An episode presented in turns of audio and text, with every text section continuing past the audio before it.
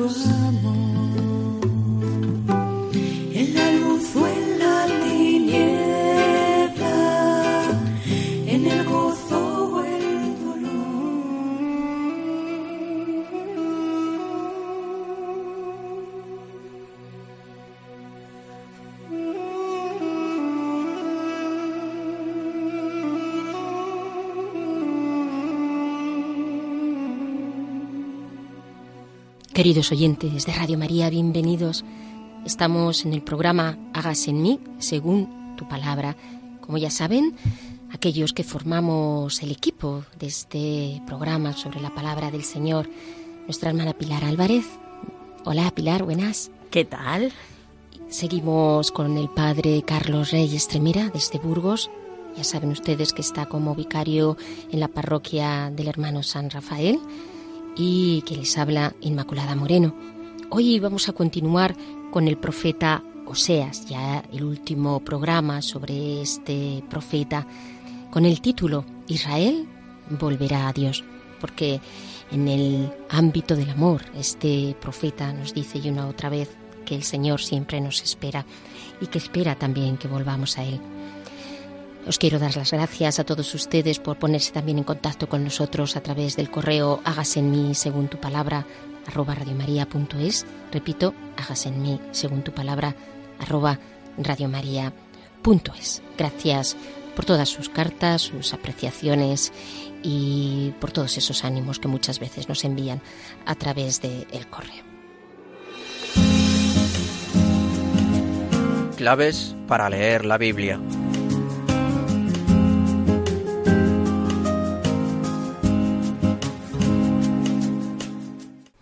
Vamos a empezar. Empezamos el programa de hoy sobre este deseo del hombre de volver a Dios, esta necesidad del hombre de volver a Dios. Por eso, para empezar con las claves para leer la Biblia, vamos a hablar del perdón en la, en la Biblia, porque el perdón es clave para entender el amor. ¿Cómo vamos a amar si no perdonamos? Necesitamos perdonar. ¿Cómo nos habla la Biblia del perdón? Por ejemplo, el libro de los Proverbios nos dice que el que perdona la, ofensa cultiva el amor. Es decir, nos está diciendo el libro de los Proverbios que al fin y al cabo pues, el amor es la base del perdón, porque amamos, perdonamos, porque amamos a Dios, perdonamos al hermano.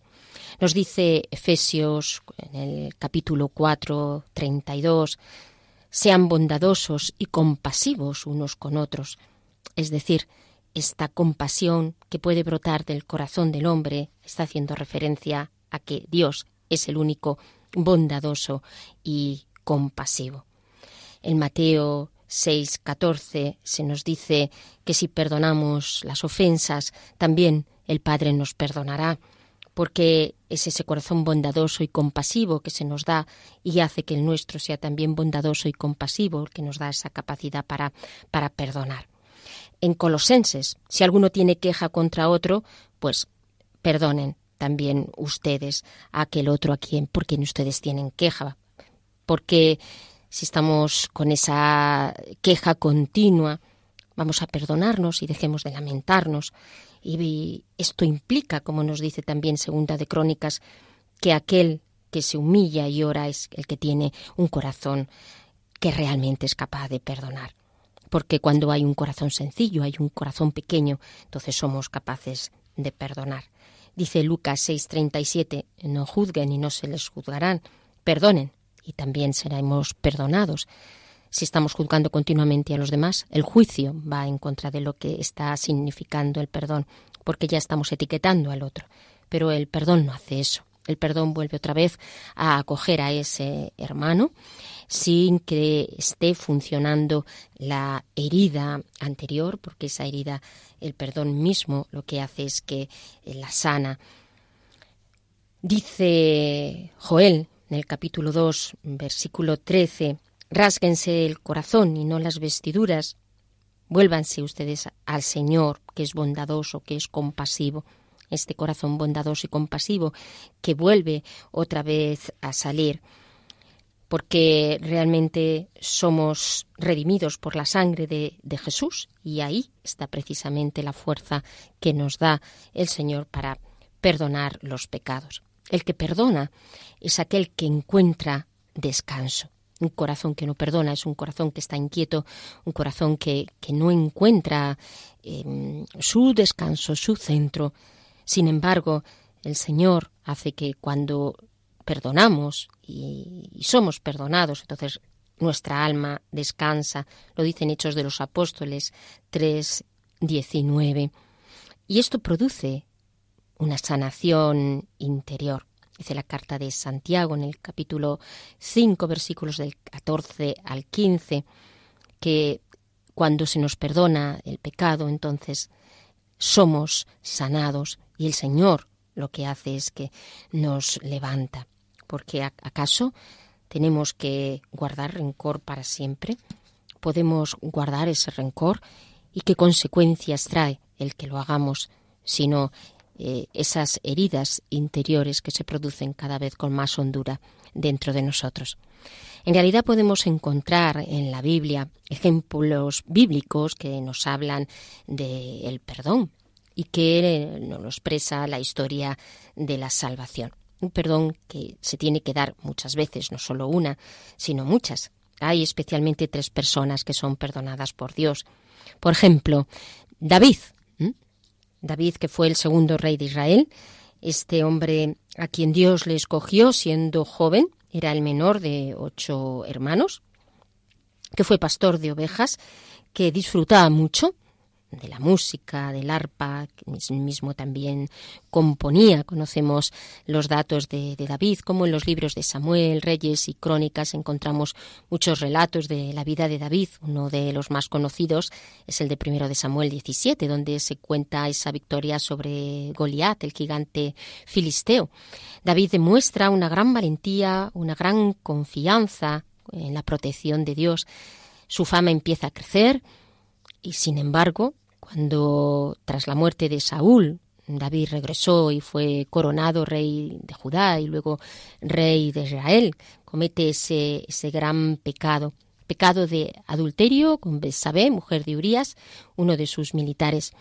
De forma indirecta mandó matar a Urías para poder casarse con Betsabé y como consecuencia de toda esta trama, pues Dios envió al profeta Natán para revelarle a David las consecuencias de, sus actos. Toda esta situación desagradó mucho a Dios. Parece que ese arrepentimiento de David llegó cuando el profeta Natán fue a hablar con él. Entonces David reflexiona y se da cuenta de, su pecado. El Salmo 51 expresa el dolor de David. Misericordia, Dios mío, misericordia. Este salmo que en tantas ocasiones pues hemos, hemos recitado. Reconoce sus malas acciones y esto hace que, que este corazón que se humilla y que reconoce sus errores produzca eh, pues un arrepentimiento grande, hondo en su corazón y esto hace pues que Dios le vuelva a, restituir. Mm, tanto es así que se habla de David como un hombre conforme al corazón de Dios. Y esto solo lo logra el perdón, que nos acerca más a Dios y que nos impulsa a ser transformados para llegar a ser todo lo que Él quiere que, seamos. Aquí, aquí está este milagro que produce el perdón. Seguro que podemos encontrarnos también identificados con algunos de estos personajes, porque nosotros, aunque estemos en la vida del Señor, estamos siempre necesitados del perdón. Eh, Pablo, el gran Pablo, Saulo, que nace en Tarso dentro de una familia fiel a la religión judaica, que de joven aprendió el oficio de hacer tiendas, que crece dentro del rigor de los fariseos y se convirtió en defensor de sus creencias, con ese celo que tenía al perseguir a los cristianos, pues eh, estaba nada menos. Sabemos que en el momento en el que apedrearon a, a Esteban, el primer mártir cristiano, dice en los Hechos de los Apóstoles 8 del 1 al 3, aquel día se desató una gran persecución contra la iglesia en Jerusalén y todos excepto los apóstoles se dispersaron por las regiones de Judea y Samaria. Unos hombres piadosos sepultaron a Esteban e hicieron un gran duelo por él. Saulo, por su parte, causaba estragos en la iglesia, entrando de casa en casa, arrastraba a hombres y mujeres y los metía en la cárcel. Pues Dios pone los ojos sobre este hombre, veía en él un gran potencial y donde otros veían un corazón duro, lleno de odio, y deseoso de acabar con los cristianos, Dios veía ahí un corazón sediento de él y una oportunidad para que mm, le dan una oportunidad para que transforme eh, su vida y dé un vuelco total, un, vuelco que le hará pasar de ser perseguidor a, a ser perseguido por causa de, de Cristo, porque Dios tenía para él un papel un papel esencial en la vida de la Iglesia. Por eso llegó a ser un gran misionero Dios le perdona, Dios le perdona. Pasa esa conversión, en primer lugar, porque él se sintiese perdonado. Y él, Pablo, continuó fiel a aquel que había perdonado sus errores y que le había dado la oportunidad de enmendar el daño que había hecho. Otro tercer personaje bíblico mm, es, lógicamente, Pedro. Pedro, que pertenecía a una familia de pescadores en la ciudad de Bethsaida, que estaba casado. Sabemos ese, de ese primer encuentro que tuvieron él y su hermano con, con Jesús. Desde ese momento, de ese primer encuentro que nos cuenta Mateo en el capítulo 4, 18, 20, mientras caminaba junto al mar de Galilea, Jesús vio a dos hermanos. Uno era Simón, llamado Pedro, y el otro Andrés. Estaban echando la red al lago, pues eran pescadores. Venid y seguidme, les dijo Jesús, y os haré pescadores de hombres. Y al instante dejaron las redes y le siguieron. Estas palabras de Jesús fueron las que captaron el corazón de, de Pedro, que siguió de veras al Señor, pero que también, como sabemos, le negó. Cuando arrestaron a Jesús y lo llevaron a casa del sumo sacerdote, Pedro le, niega tres veces tal como le había dicho Jesús, y al darse cuenta de lo que había hecho, Pedro siente un dolor en su corazón. Le había fallado al maestro, le había fallado nada menos que a, la persona a la que más amaba. Pero después de la resurrección de Jesús, en Juan 21, 15, 19, leemos una de las historias más bellas de perdón y de, restitución. Jesús le pregunta a Pedro tres veces, ¿me amas? Y cada vez que Pedro le, le, contesta, sí Señor, sabes que te amo, Jesús le da una encomienda, apacienta mis corderos, cuida de mis ovejas, apacienta mis ovejas. Así Pedro se convierte en ese gran líder que una y otra vez está expresando como el perdón nos hace fuertes porque en medio de nuestras debilidades está el Señor. Y así Pedro queda lleno de ese amor tan grande que viene después de acoger el perdón, de perdonar y de saberse perdonado. Pues queridos hermanos, en esta línea hoy el profeta Oseas nos presenta esta perspectiva necesaria del amor, del amor que tiene al pueblo de Israel. Y ese amor hace que una y otra vez, a pesar de las infidelidades del pueblo, Dios les perdona, como nos perdona constantemente a cada uno de nosotros.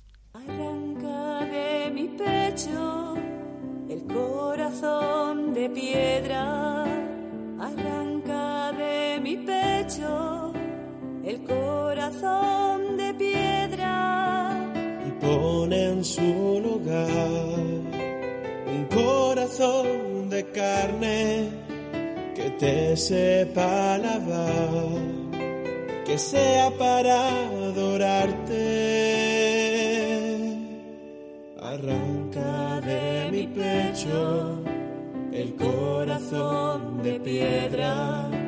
arranca de mi pecho el corazón de piedra y pone en su lugar un corazón de carne que te sepa alabar, que sea para adorarte y pone en su lugar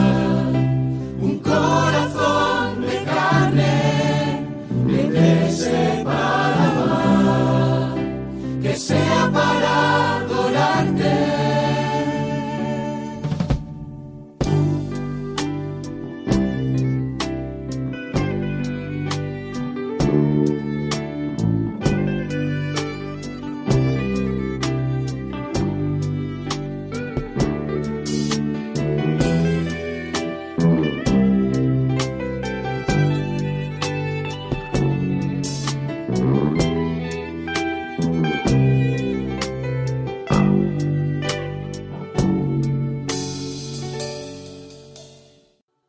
Pasamos, queridos oyentes, a escuchar la palabra del Señor con atención, en concreto del profeta Oseas, capítulo 14, del 2 al 9. Escuchamos. Israel, vuelve al Señor tu Dios, porque por tu culpa te ha hecho caer. Buscad palabras y volved al Señor. Decidle, Perdona todas nuestras culpas para que recobremos la felicidad y te ofrezcamos en sacrificio palabras de alabanza. Asiria no nos puede salvar, no montaremos ya en los caballos y no diremos más Dios nuestro a la obra de nuestras manos, pues en ti encuentra compasión el huérfano. Yo los curaré de su apostasía, los amaré de todo corazón, pues mi ira se ha apartado ya de ellos. Seré como el rocío para Israel. Él florecerá como el lirio y echará sus raíces como el olmo. Sus ramas se extenderán lejos, hermosas como el ramaje del olivo, y su fragancia será como la del Líbano. Volverán a sentarse en mi sombra, cultivarán el trigo, florecerán como la viña, y su renombre será como el del vino del Líbano. Efraín, ¿qué tengo yo que ver con los ídolos? Yo lo atenderé y lo protegeré. Yo soy como un pino siempre verde, de mí procede todo fruto. Que el sabio comprenda estas cosas, que el inteligente las entienda, porque los caminos del Señor son rectos por ellos caminarán los justos, mas los injustos tropezarán en ellos.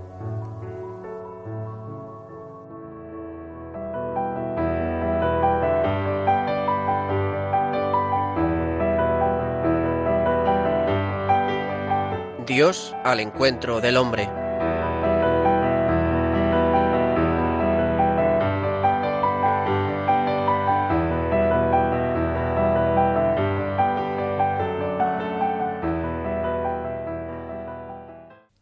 Una vez que hemos escuchado esta preciosa lectura del profeta Oseas, vamos a dar paso al padre Carlos Rey Estremera, que les recuerdo, está como vicario parroquial en, Burgos, en la parroquia del hermano San Rafael. Vamos a escuchar con atención la reflexión que nos deja sobre el profeta en base al texto.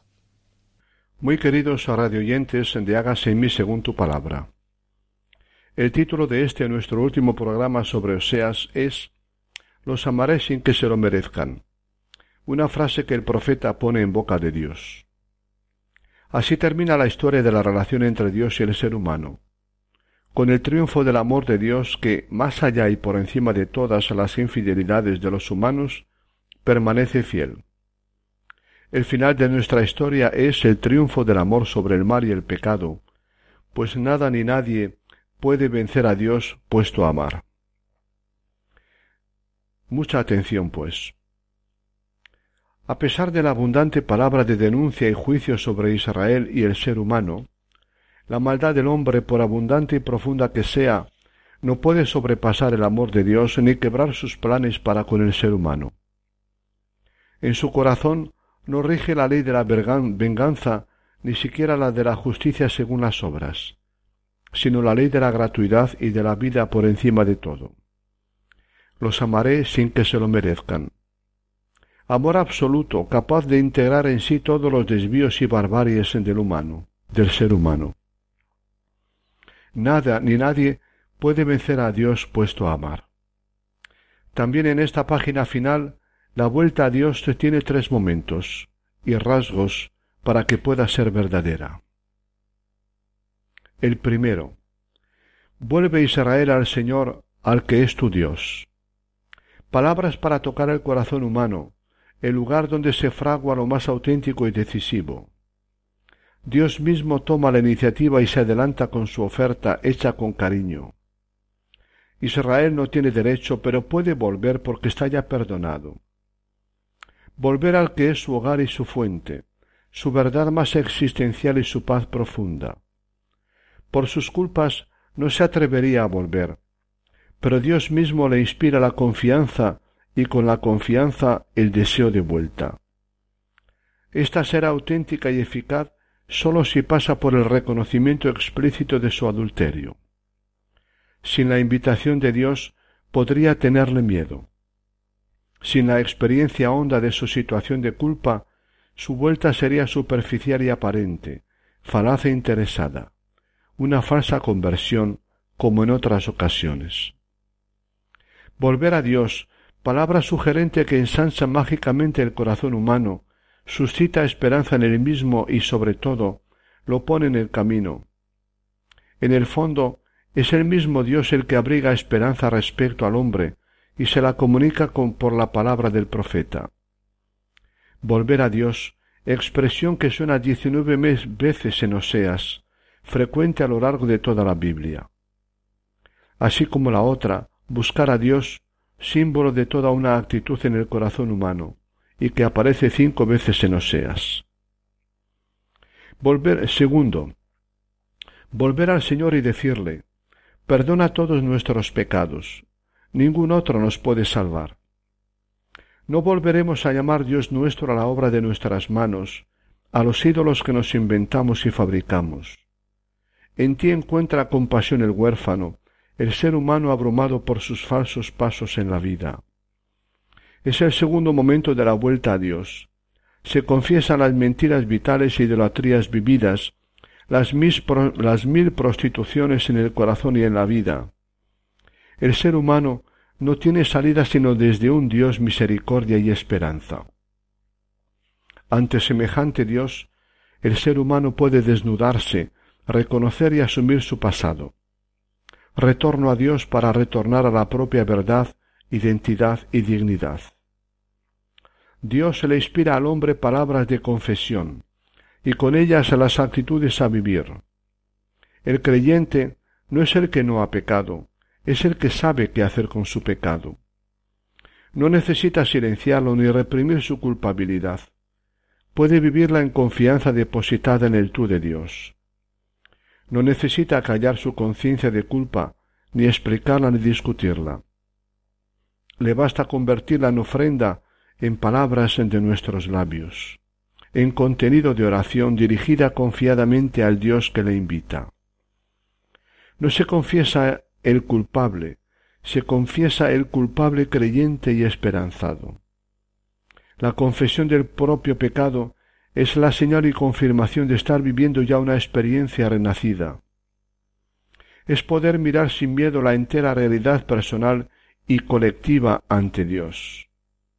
Nada más auténtico y hondo la mejor ofrenda a Dios.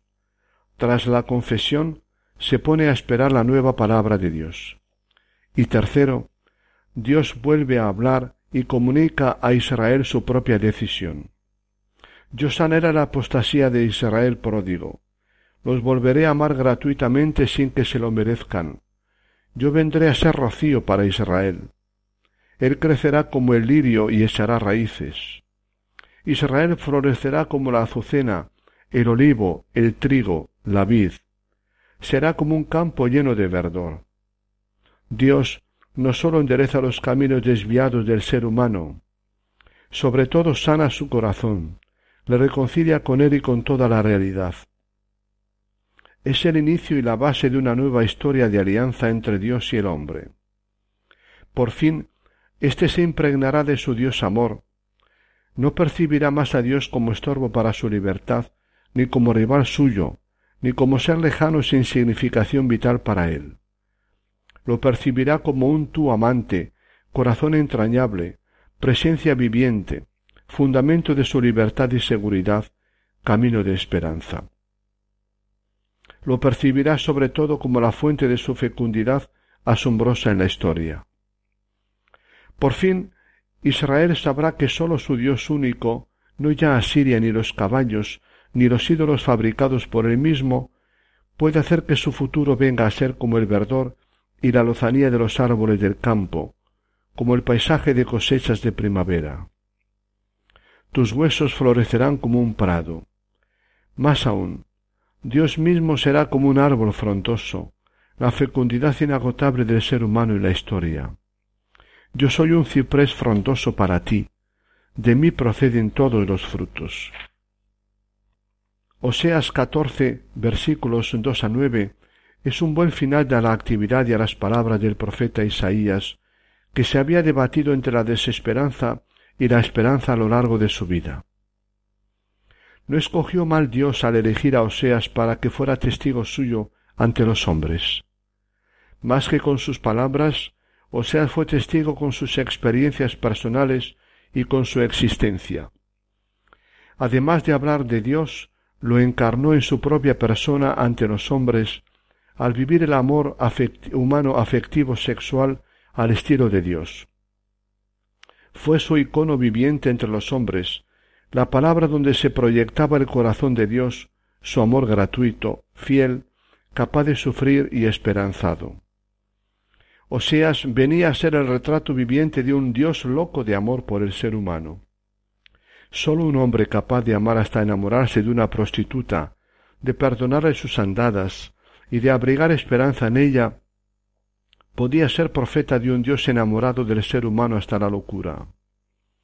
Es el profeta del amor siempre renovado, absoluto e incondicional de Dios al ser humano. Sólo Dios puede ser tan humano. Célebre frase de Leonardo Boff. Dios es santo, es decir, diferente, incomparable, en este caso más humano que el humano más, que el más humano de los humanos. Y es así porque Dios se ha revelado mejor padre que el mejor de los padres, más fiel y tierno que el marido más amante, más entrañable que la madre más amorosa y entrañable, tan solícito como el mejor pastor que expone su vida por sus ovejas, el santo que se deja ensuciar por las vidas de hombres y mujeres. Varios profetas posteriores retomarán de Oseas la sugestiva imagen del amor de alianza entre Dios y su pueblo. Jeremías, Ezequiel, segundo y tercer Isaías, Sofonías, más tarde Pablo y el autor del Apocalipsis continuarán y explotarán la imagen heredada de Oseas. A Oseas habría que compararle y emparentarle en particular con Jesús de Nazaret. Este no temía mezclarse y ensuciarse con la compañía de publicanos y prostitutas para poder recuperarles y devolverles la dignidad. Icono de Dios por su amor a Gomer, Oseas es también icono anticipado de Jesús de Nazaret. El cristiano es un hombre miserable, pero sabe que hay alguien aún más miserable, este mendigo de amor que está a la puerta de su corazón. Jesús sentado a la mesa con los pecadores. A modo de síntesis final, podemos caracterizar a Oseas con varios rasgos. Primero, Oseas es el profeta del amor. En su vida y mensaje rege la lógica del corazón. Ha padecido los dilemas interiores que vive todo amor cuando es auténtico y hondo estamos condenados al amor de Dios, como Gomer al amor de Oseas. ¿Es desgracia ser amado o amada? Segundo, Oseas es profeta de una religión interiorizada y personalizada. el profeta de la relación entrañable y confiada con Dios, vivida en el corazón, el centro de la persona y en la totalidad de la persona. Yo soy tuyo, tú eres mía, encuentro e intercambio de amor total. La religión judía o cristiana no es sino la religión del encuentro cordial con un Dios poderoso y tierno a la vez, que te ensancha y reclama al mismo tiempo el corazón. Tercero, Oseas es el profeta del primer mandamiento. Si Amós subrayaba la necesidad de justicia social, consecuencia ética constitutiva de la religión ya vista, Oseas es el del amarás al Señor tu Dios con todo tu corazón y amarlo como a Dios único que no admite rivales. Quinto o cuarto, Oseas es el profeta de la idea de la pedagogía divina con su pueblo. La noción de educación juega en Oseas un papel más importante que en cualquier de cualquiera de los demás profetas. Dios trabaja el corazón de Israel, su mujer, para educarlo en el sentido más etimológico de la palabra, educere, sacar de. El libro de Oseas y todo el Antiguo Testamento es el testimonio de la pedagogía de Dios con Israel a lo largo de los siglos para llevarlo a otros niveles de ser, de existencia y de experiencia. Su mensaje y el de la Biblia entera podría resumirse en la pregunta que Dios le dirige me dejas quererte toda la, vida. Pero Israel y todo hombre y mujer irá siempre a remolque de Dios, incapaz de poner su corazón a la altura del corazón y proyecto de Dios. Y quinto, por fin Oseas es el profeta de la esperanza. Viene a decir dos cosas. En Dios se puede esperar siempre. Dios espera, y el ser humano es más que sus obras, más que la historia de sus errores y desvíos. Es corazón capaz de volver a su propia verdad y al que es la fuente de su ser y de su felicidad colmante. Con el triunfo del amor de Dios sobre el mal y el pecado del hombre concluimos, mis queridos amigos, la serie de programas que hemos dedicado al profeta Oseas. Interesante al tiempo que dramática la relación afectiva entre Oseas y Gomer, ¿verdad? y la de Dios con el ser humano a lo largo de la historia. Al final, como también al principio y durante todo el proceso, Dios es quien garantiza la continuidad de la misma. Espero y deseo que estos programas hayan sido de vuestro interés, queridos oyentes, y sobre todo que os hayan ayudado a vivir. Os anuncio el próximo personaje bíblico objeto de nuestra atención, el profeta Isaías. No dejéis de conectaros. Hasta siempre. Les recuerdo, queridos oyentes, una vez que hemos escuchado al Padre, que estamos en el programa Hagas en mí, según tu palabra, que hoy estamos hablando del profeta Oseas, con este matiz, Israel vuelve al Señor. Les recuerdo también el correo electrónico, hagas en mí según tu palabra, arroba radiomaria.es. Repito, hagas en mí según tu palabra, arroba radiomaria.es. Gracias a todos por su atención.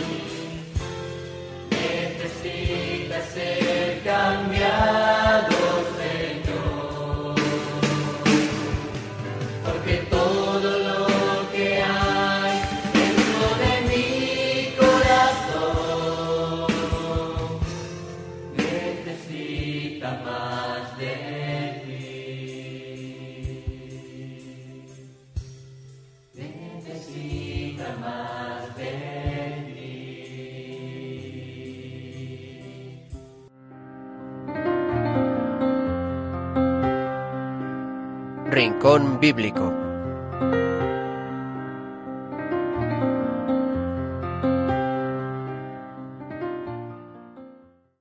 Y pasamos al rincón bíblico, donde lo que pretendemos es aplicar todo esto que hemos venido explicando anteriormente a nuestra vida, puesto que la palabra se hace vida. Hágase en mí según tu palabra, es el título de este, de este programa.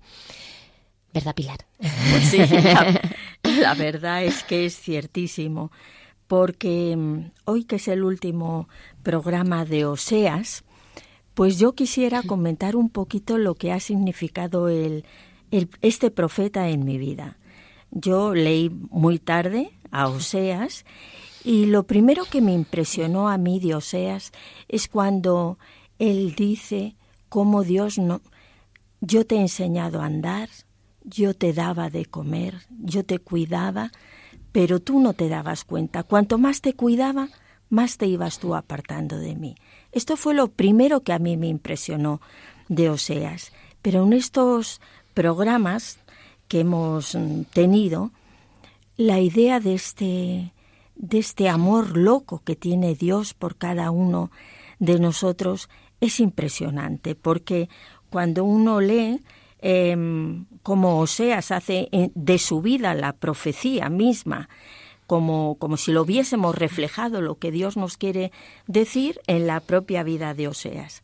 Este, este amor que, como diría una de mis hijas, pierde toda dignidad por esta mujer, por Gomer, como cómo ella le traiciona una y otra vez y Oseas va detrás de ella y planea cómo la va a seducir, la llevará al desierto. Pues es este amor que Dios tiene por cada uno de nosotros y es un amor eh, que a mí me conmueve porque nosotros, eh, la verdad es que en toda nuestra vida hemos ido mm, mendigando migajas de amor de los demás olvidándonos de Dios. Y cómo, al mismo tiempo, Dios anda al lado y detrás de cada uno de nosotros, mendigando las migajas de lo nuestro. Entonces, todo un Dios, todo un Dios que de esta manera se, se entrega totalmente y, y de qué manera nos ama. Claro, a mí al principio, ¿por qué no me gustaba mucho esto de, de la figura de, de Gomer? Porque a uno le cuesta pues reconocer que es tan traidor, tan desleal, con un amor tan grande como el que Dios nos tiene, después de todo lo que nos ha cuidado y nos ha dado, ¿verdad? Entonces como que te da un poco de, de, de reparo, ¿verdad? Pero es que somos así. Nosotros somos así. Y sin embargo, qué grande y qué hermoso es, es esta manera que tiene Dios de amarnos, que salta todas las barreras, que no le importa meterse en el fango para ir a rescatarnos, que nos da toda su ternura, que espera de nosotros ese amor primero, el de la ilusión, el de, el de el primer beso, la primera caricia, qué cosa tan hermosa, como Oseas nos habla de, del amor que Dios nos tiene. Y es que cuando Dios se pone a amarnos no hay quien, no hay quien le gane. Pero en la lectura que hemos, que hemos proclamado hoy, tiene aparte otros aspectos hermosísimos. Lo de volver, vuelve al Señor. A mí de Oseas, yo antes conocía más lo de Buscad al Señor, tu rostro buscaré, Señor. Yo la primera vez que leí eso me impactó muchísimo. Pero eh, después de estas sesiones de Oseas, estoy en el volver a Dios. Y, y qué necesario es para nuestra sociedad de hoy, para nuestras familias, para nosotros mismos, que muchas veces sin darnos cuenta nos hemos ido alejando de Dios olvidándonos de Él. Y de repente nos damos cuenta del vacío que hay en nuestro interior, y al mismo tiempo oímos dentro, vuelve a mí, vuelve a mí, vuelve a mí. Y es el Señor llamándonos desde lo más profundo de, de nuestro corazón. Y la promesa que nos hace el Señor de todo lo que tiene para nosotros cuando volvamos. Y podemos volver con confianza porque sabemos que Él ha perdonado completamente todas nuestras culpas. Eh, qué diferentes somos nosotros también en ese aspecto que pensamos que, que perdonar es solo para cuando nos piden perdón, es, son momentos puntuales y es que tenemos que vivir según el perdón de Dios, que es vivir en, en actitud permanente de, de perdón. No mm, perdonar solo cuando nos pide perdón, nos pide alguien perdón, sino vivir abiertos a regalar ese perdón que Dios nos ha dado. Y mm, claro, tenemos que tener conciencia de nuestro pecado para que esa conversión realmente sea, sea real y produzca frutos, ¿verdad? Porque si no, a veces es como que sí, sí, sí, Señor, perdona, pero tenemos que llegar hasta el fondo de, de ver dónde estamos, ¿verdad? Y y luego esas promesas que, que Dios nos hace. Yo, yo soy ciprés frondoso para ti, de mí procede todo fruto. Y es que ya nos lo dice Jesús, sin mí no podéis hacer nada. Cuánto nos hemos esforzado, hermanos, en, en querer hacer cosas y, y no, no hemos conseguido nada, yo por lo menos. Solo cuando nos ponemos en manos de Dios y, nos acordamos de que Él es este ciprés frondoso para nosotros. Otra imagen hermosísima, la de el rocío. Yo soy el, ese rocío sobre el campo, sobre el campo de, de tu vida y de la mía, hermano, que está a veces tan reseca, tan agostada, tan, tan cansada. Ese rocío de la presencia de Dios, cómo es capaz de, de recuperarnos, de, de levantarnos. Y de todo, detrás de todo esto está este grandísimo, este amor obsesivo, apasionado que tiene Dios por cada uno de nosotros. Pues esto es, hermanos, como que nos hace levantar la cabeza y estar orgullosos del Dios que tenemos, que de esta manera nos persigue y nos ama. ¿No? Sí, eh, cuando hablamos de conversión, ¿no? Muchas veces entendemos que la conversión, bueno, es un primer momento en el que uno se encuentra con Dios y, ese primer momento donde te encuentras con, con Él y pasa tu vida a, estar en Dios. Es como una conversión primera, pero ese proceso de conversión efectivamente tiene que ser mucho más hondo. Lo digo porque a veces las personas que hemos estado y que estamos ya mucho tiempo en la vida del Señor y en la vida de la Iglesia, podemos caer realmente en el riesgo de pensar que estamos convertidos. Y no es así, porque Dios nos lleva, como tú dices, Pilar, a, tal hondura en nuestra vida que hay tanto, tanto que quitar y se pasa también por muchas etapas eh, que a veces son purificaciones del Señor o no siempre vamos a, a esa hondura en el Señor, hasta donde Él nos quiere llevar realmente. Ese vuélvete a mí que está diciendo el profeta Oseas al pueblo, a mí me, me, me coge mucho porque eh, entiendo que también es para mí, que el Señor me está diciendo, vuélvete a mí.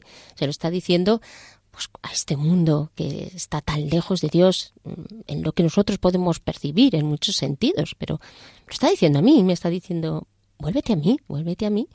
Eh, de una vez eh, por todas, ¿no? Y no estés ahí, eh, pues, mm, en una vida mediocre, sino muévete con un corazón mm, total, con todo tu corazón, con, con toda tu alma, con, con todo tu, tu ser.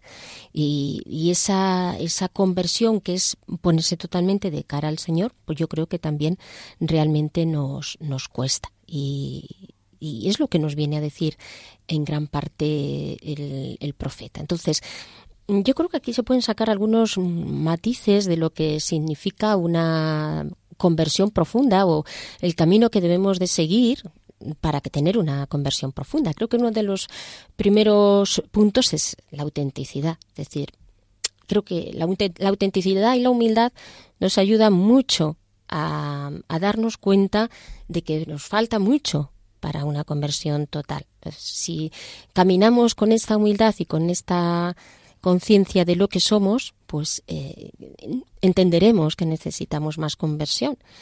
Mm, no instalarnos, sino entender lo que esto significa.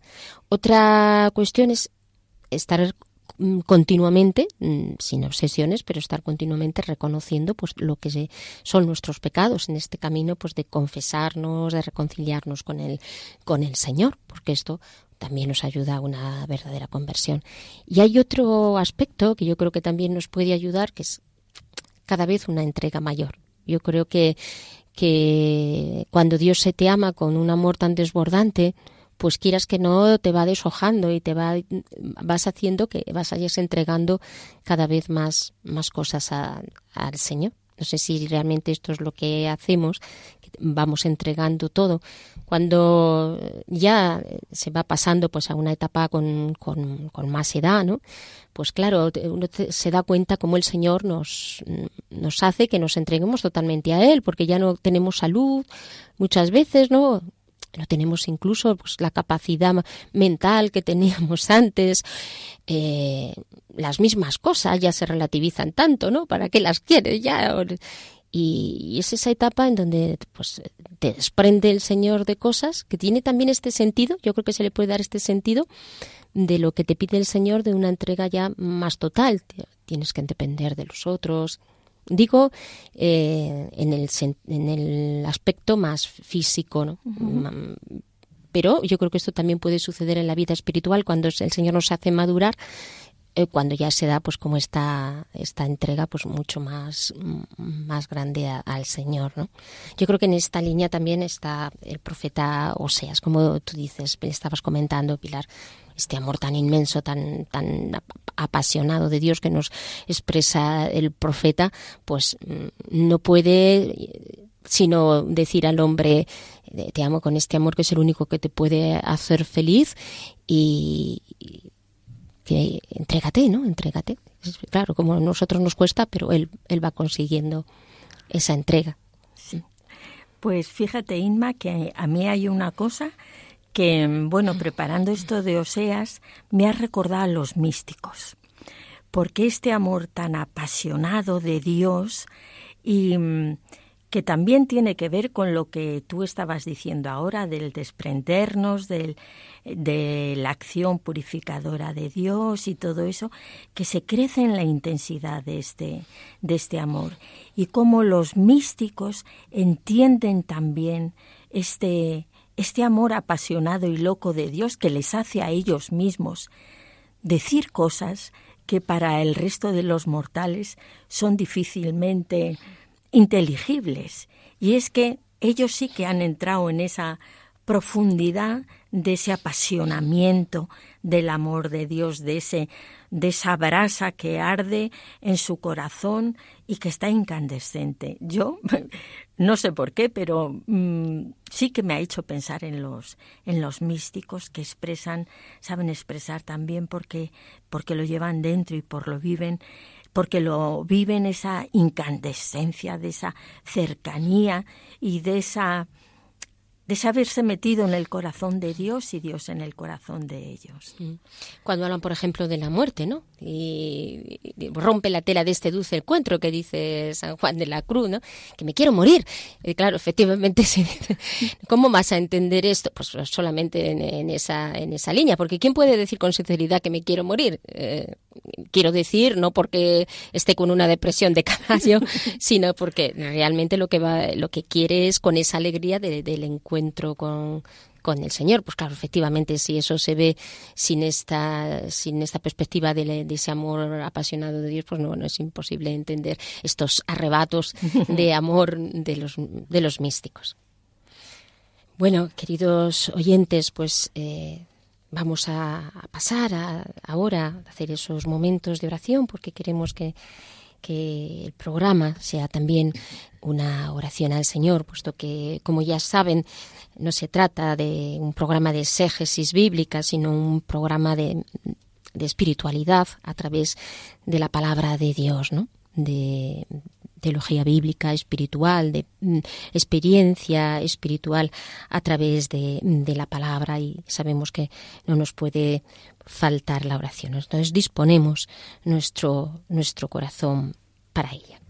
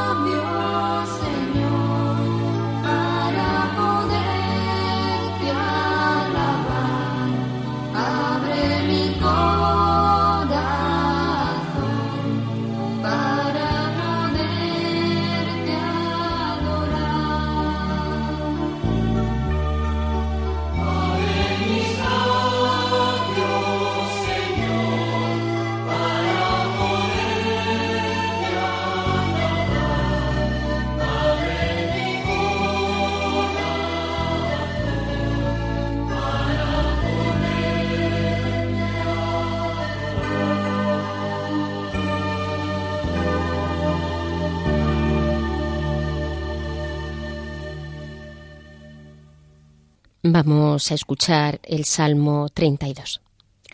Dichoso al que perdonan su culpa y queda cubierto su pecado. Dichoso el hombre a quien Yahvé no le imputa delito y no hay fraude en su interior. Guardaba silencio y se consumía mi cuerpo cansado de gemir todo el día, pues descargabas día y noche tu mano sobre mí. Mi corazón cambiaba como un campo que sufre los ardores del estío. Reconocí mi pecado y no te oculté mi culpa. Me dije, confesaré al Señor mis rebeldías, y tú absolviste mi culpa, perdonaste mi pecado. Por eso, quien te ama te suplica, llegada la hora de la angustia, y aunque las aguas caudalosas se desborden, jamás le alcanzarán Tú eres mi cobijo, me guardas de la angustia, me rodeas para salvarme. Gloria, gloria y alabanza a ti, gloria, gloria por siempre, Señor. Gloria a ti que me rodeas con tus brazos, me rodeas con tu amor. Bendito y alabado eres, Señor. Gloria a tu nombre por siempre, Jesús. Te alabamos y te bendecimos, Señor nuestro, te manifiestas a través de los profetas que te manifiestas, a través de esa historia de salvación que has tenido con toda la humanidad que tienes con cada uno de nosotros. Gloria a tu nombre porque escuchas mi clamor día y noche. Señor, me esperas. Gloria, gloria a ti, Señor. Esperanza de Israel, esperanza de cada hombre. Santo, santo y poderoso Jesús. Gloria a ti, Señor, que nos llamas a vivir en la verdad que tu Espíritu Santo nos conduce a esa verdad de reconocer en nuestro interior todo lo que hay y sin miedo mostrártelo, Señor. No tengo que ponerme ninguna careta ante ti, pues tú me conoces y sabes de qué barro me has hecho. Señor, yo quiero exponerte cómo soy, mis miserias, mis debilidades, porque cuento con tu amor inmenso, con tu perdón inagotable. Señor, por eso yo te quiero abrir mi corazón en este día y mostrarte lo que hay en él, para que tú lo aceptes, lo cambies y hagas tu obra en mí. Bendito y alabado seas Bendito tú y alabado eres por siempre, Señor. Gloria a ti, Bendito Señor. y bendito por Bendito siempre, Santo, seas, Santo y poderoso Señor. Jesús. Alabado seas. Terminamos así el programa de hoy. Gracias una vez más por su escucha. Gracias mm, por todo lo que ustedes desde esas ondas nos están aportando.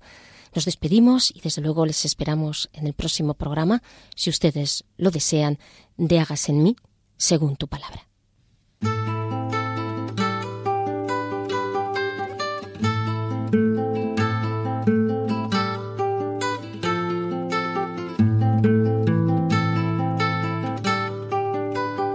Han escuchado Hágase en mí según tu palabra, con Inmaculada Moreno. Hágase en mí según tu palabra, hágase en mí según tu sueño,